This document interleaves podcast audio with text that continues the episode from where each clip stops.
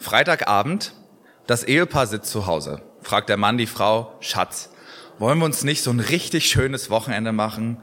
Sagt die Frau, oh ja, total gerne. Sagt der Mann, super, dann bis Montag. Wenn ich dich heute frage, wovon brauchst du Erlösung? Was wäre deine Antwort? Hoffentlich nicht von meiner Frau oder von meinen Kindern, aber vielleicht vom Stress auf der Arbeit, weil vor dem Sommerurlaub alles noch erledigt sein muss. Und dann sind da auch noch meine Schulden auf der Bank, die wollen auch irgendwie nicht weniger werden. Ja, und dem Alkohol, den wollte ich auch schon lange abschwören. Und das ist ja nicht nur meine Wenigkeit. Der Hunger auf der Welt könnte sicherlich auch ein wenig Erlösung gebrauchen. Oder die ganzen Kriege oder die Krankheiten. Ja, wir leben in einer erlösungsbedürftigen Welt. Aber für viele von uns ist es heute eine Selbstverständlichkeit, dass wir in Jesus Christus Erlösung finden. Wem das unbekannt ist, der kann mich nach dem Gottesdienst einfach gerne mal danach fragen. Aber wie war das eigentlich, bevor Jesus ans Kreuz gegangen und wieder auferstanden ist?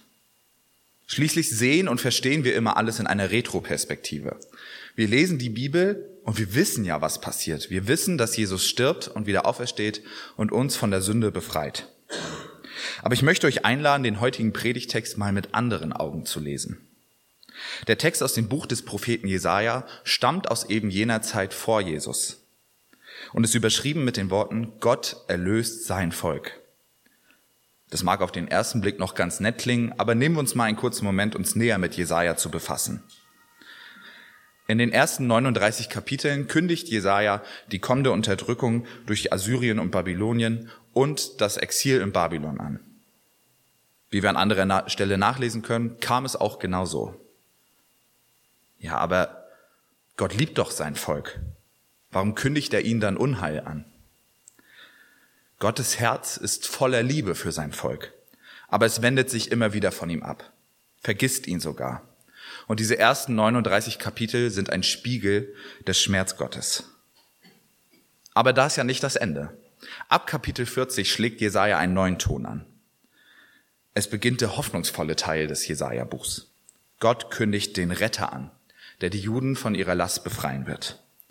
Und unter anderem entsteht auch der heutige Text über Erlösung.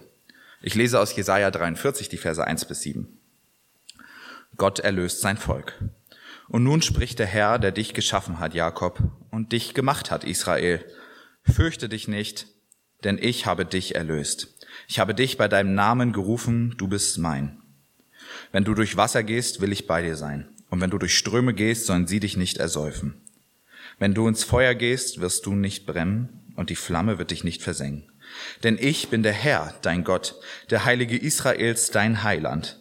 Ich gebe Ägypten für dich als Lösegeld, Kusch und Seba an deiner Stadt. Weil du teuer bist in meinen Augen und herrlich und weil ich dich lieb habe, gebe ich Menschen an deiner Stadt und Völker für dein Leben. So fürchte dich nun nicht, denn ich bin bei dir. Ich will vom Osten deine Kinder bringen und dich vom Westen her sammeln. Ich will sagen, zum Norden gib her und zum Süden halte nicht zurück. Bring her meine Söhne von ferne und meine Töchter vom Ende der Welt. Alle, die mit meinem Namen genannt sind, die ich zu meiner Ehre geschaffen und zubereitet und gemacht habe. Nach dem Teil voller Ankündigung von Leid, Gefangenschaft und Sklaverei kommt dieser Zuspruch der Erlösung doch ein wenig unerwartet.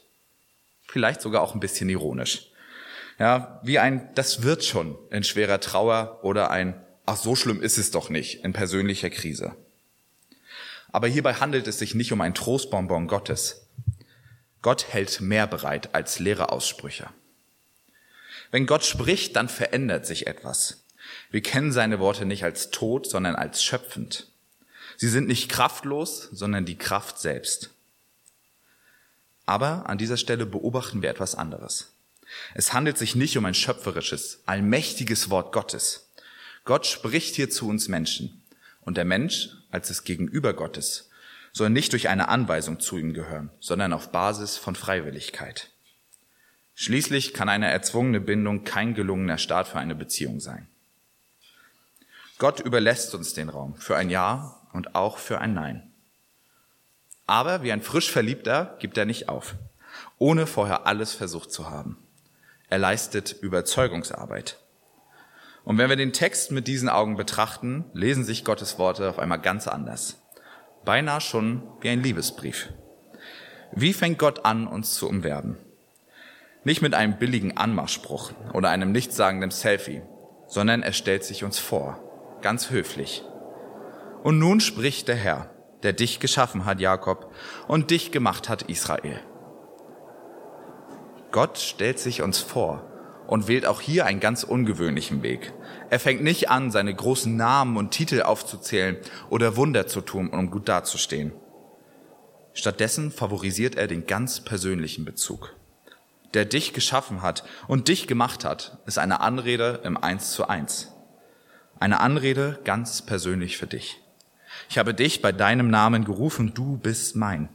Und statt Jakob und Israel können wir auch hier einfach unsere Namen einsetzen. Ich habe dich bei deinem Namen gerufen, Tim. Ich habe dich bei deinem Namen gerufen, Maya. Ich habe dich bei deinem Namen gerufen, Gabi. Ja, und dann? Was habe ich denn davon? Jetzt bin ich dein Gott. Werde ich dann keine Schmerzen mehr haben? Kein Leid mehr erfahren?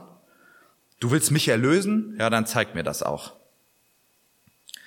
Die weitläufige Vorstellung von Erlösung ist genau das.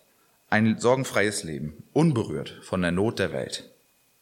Aber so eine Vorstellung ist und bleibt eine Wunschvorstellung. Hier auf Erden besteht das Leben mit Hügeln und Tälern.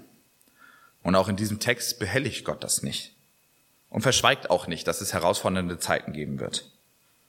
Und sogar ganz im Gegenteil. Ihm ist es schmerzlichst bewusst, was wir hier auf Erden durchleiden müssen. Aber er gibt uns einen ganz besonderen Zuspruch. Wenn du durch Wasser gehst, will ich bei dir sein. Und wenn du durch Ströme gehst, sollen sie dich nicht ersäufen. Wenn du ins Feuer gehst, wirst du nicht brennen und die Flamme wird dich nicht versengen. Ich will bei dir sein. Nicht, ich warte auf dich, bis das fertig ist.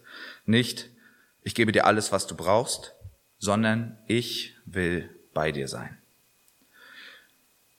Die größte Unterstützung, die man einem Leidenden erweisen kann, ist ihm oder ihr beizustehen wie Hiobs Freunde, die ihm beiwohnen, oder Jesu Jünger, die nach seinem Tod gemeinsam trauern.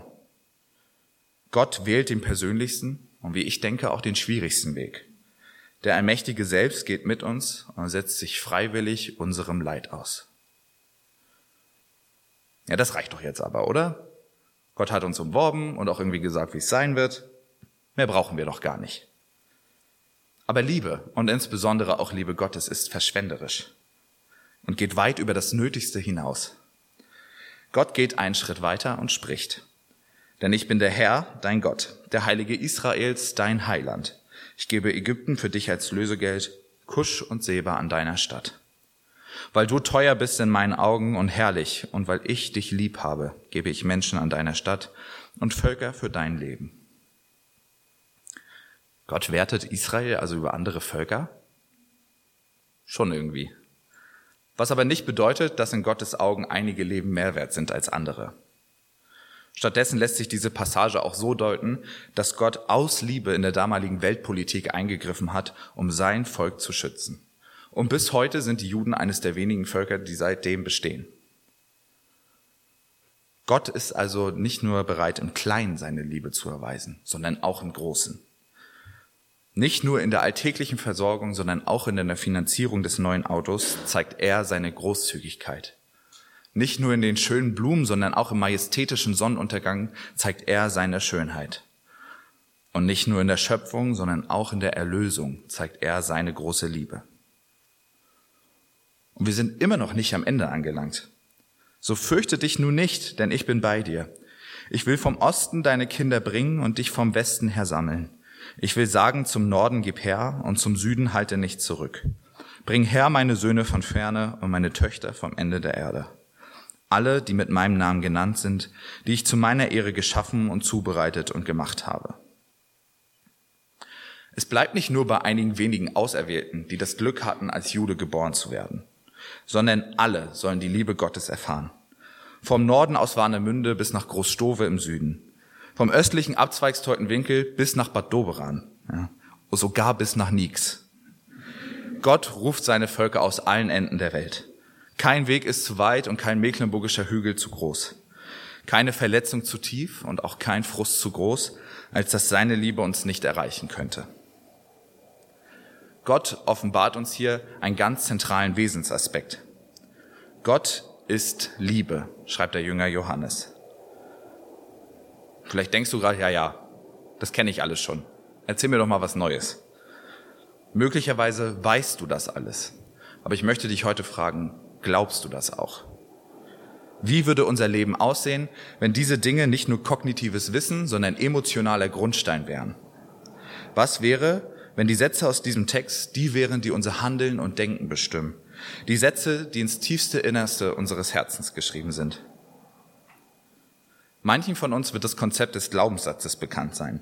Aussagen, die in unser Herz programmiert sind, die unser Denken, Fühlen und schlussendlich auch unser Handeln untergründig lenken.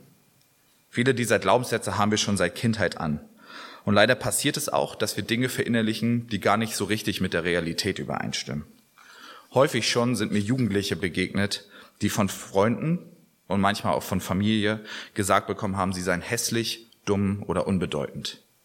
So lange, bis sie das selber über sich geglaubt haben. Hier ist es vielleicht noch ein leichtes, das als Lüge zu enttarnen und stattdessen ihnen die, Gott, die, Entschuldigung, die Wahrheiten Gottes zuzusprechen. Aber nicht immer lassen sich solche falschen Aussagen so leicht als solche enttarnen. Auch gut gemeinte Aussagen können negative Folgen haben. Gut gemeint ist eben nicht immer gut gesagt. Eltern, die ihrem Kind sagen, du musst lernen, alleine klarzukommen. Die wünschen ihrem Kind, dass sie ihr Leben selbstständig meistern können. Was sich aber stattdessen festsetzt, ist, ich darf niemanden um Hilfe bitten. Ich muss ja alleine klarkommen. Oder wer hat schon mal als Kind den Satz gehört, du musst anderen helfen? Bei einer übermäßigen Nutzung bleibt eben nicht nur der Wert der, der Nächstenliebe, sondern auch der Satz, wie es mir geht, ist zweitrangig. Vorrangig muss ich den anderen helfen.